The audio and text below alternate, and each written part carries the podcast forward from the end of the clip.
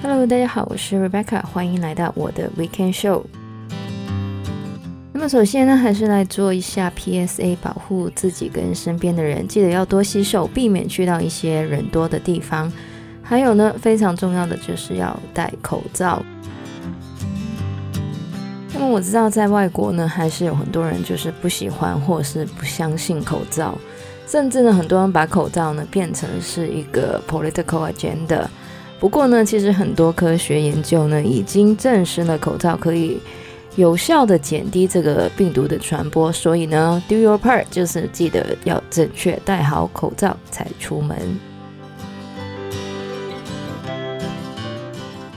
那么看到标题呢，大家也知道我们今天要讲的就是到底是什么呢？大家没有听错，我为这个 intro 吃了一片薯片，我等一下可能会锁喉，因为呢这个薯片有点咸。Anyway，是的，我们这个礼拜要讲的呢就是 ASMR，还有呢就是会 touch 到一点关于这个 mukbang。那么我想呢，很多人都应该知道什么是 ASMR，至少呢会有听过或是看过一些 ASMR 的影片。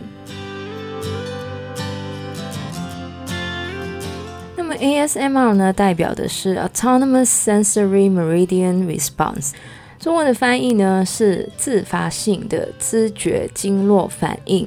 非常 technical 的一个 term，但是呢，这个 term 呢听起来很 scientific，但是呢，它其实并不是一个 scientific 的词汇，而是由网民在二零一零年的时候自创的。那么 ASMR 呢，其实是透过感官刺激脑内、头皮、后背以及四肢等部位而产生愉悦反应的现象。有些人呢也会把这种感觉呢叫做 braingasm，也就是颅内高潮，好难讲的一段话。当然，所谓的感官刺激呢，其实包括视觉、嗅觉、触觉，当然，of course，听觉。因为大部分的 ASMR 影片呢，都是以听觉为主的。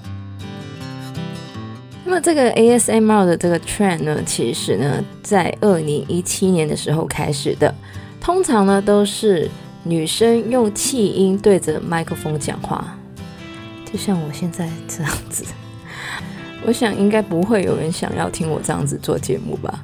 当然，每个人的这个 braingasm 呢都是不一样的。所以呢，除了女生用气音讲话之外呢，之后发展出来的 ASMR 呢，包括捏气泡纸，或是用铅笔写字、剪头发，甚至是吃粉笔。是的，大家没有听错，真的是吃粉笔，请大家千万不要去尝试，好吗？而当中呢，吸引到最多 viewers 的 ASMR 频道呢，大部分都是 mukbang，也就是所谓的吃饭或是吃播频道。那么这个 mukbang 呢，很多人都知道是韩文，形式呢就是一个播主以直播的方式呢，在镜头面前吃下大量的食物。那么这个 mukbang 的频道呢，大概是在二零一零年的时候在韩国开始的。那么 mukbang 的流行呢，其实有点 social context。第一呢，是因为韩国人通常 associate 外出吃饭呢是一个社交聚会，所以呢，一个人在韩国吃饭呢，其实是一件很 awkward 的事情。至少我看的 source 是这样说啦。但是呢，由于越来越多的韩国人呢，一个人住的关系呢。他们因为社会文化的压力呢，不能出去吃，所以呢，他们都会 order delivery 或是外带回家吃。第二呢，就是韩国人吃饭呢，礼仪是很重要的，因此在外面吃饭呢，必须要遵守某些吃饭的礼仪。那么最后呢，就是传统性别定位的问题，因为女性不能在外面大吃大喝或表现出很能吃的样子，因此也让很多很能吃的韩国女生呢，都变成了 MCN 的主播。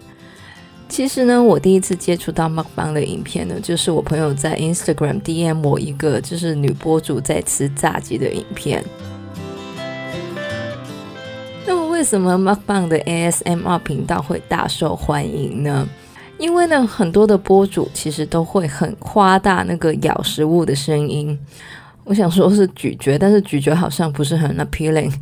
Anyway，像我刚刚吃薯片一样，很多人都很喜欢这种酥脆的声音。所以呢，如果有看过 Mukbang 的频道呢，都会发现很多的 Mukbang ASMR 频道呢，经常会吃各式各样的炸物，像是炸鸡、炸薯条或者是炸鸡块等等。我在做这一集节目的时候呢，也发现了 YouTube 上真的有一个 ASMR 的 YouTuber 呢，他的 handle 呢，literally 就是 Crunchy ASMR。那么到底怎么知道你有没有 Braingasm 呢？大部分的人都会说，当他们听到某个声音的时候，头皮呢就会有一种很 tingling 的感觉。我不知道这算不算是头皮发麻，但是头皮发麻好像不是这样用的。更强烈的 Braingasm 呢，甚至会延伸到手脚。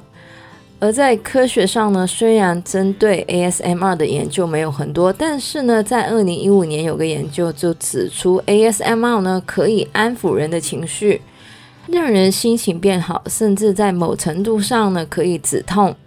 听起来好像很神奇的感觉，这也是为什么这几年 ASMR 的影片在 YouTube 上大红的原因。很多 ASMR 频道都有超过百万的 subscription。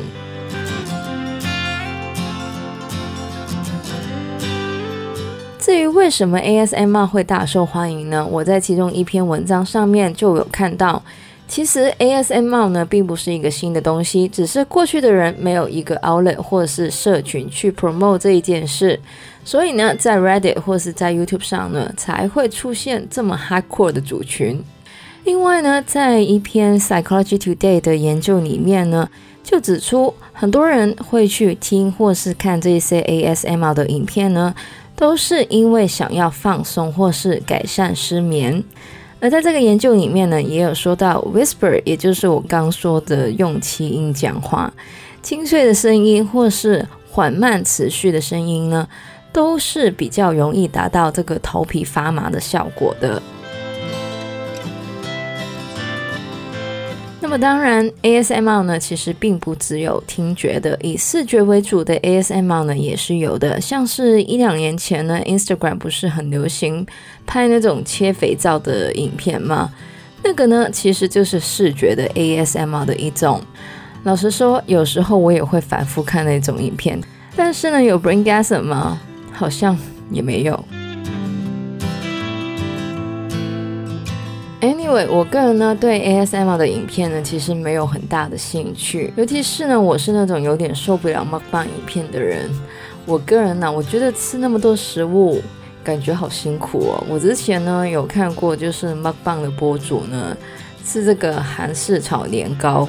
我本来是很喜欢韩式炒年糕的，但是我看到别人吃那么大一盘的韩式炒年糕呢，我就觉得好窄。这是广东话里面很撑的意思。另外呢，我也看过，就是一个韩国人录了一个做驾驶的 ASMR，就是去到后面，我只觉得是噪音，因为呢，什么吸尘器啊、洗碗盘的声音啊，什么都有。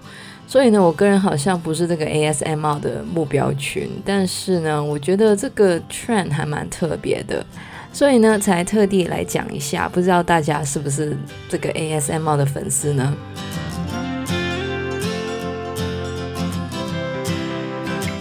那么以上呢，就是我们节目的内容呢。喜欢的话呢，可以在不同的 Podcast 平台上点评或追踪我们的节目。节目的内容呢，会在每周日大概十点 ish 更新吧。好了，我要回去吃薯片了，因为。谁会只吃一片薯片呢？那么希望呢，大家有一个美好的周末，记得要多洗手，保持个人卫生。我是 Rebecca，谢谢大家收听，我们下个礼拜再见，拜拜。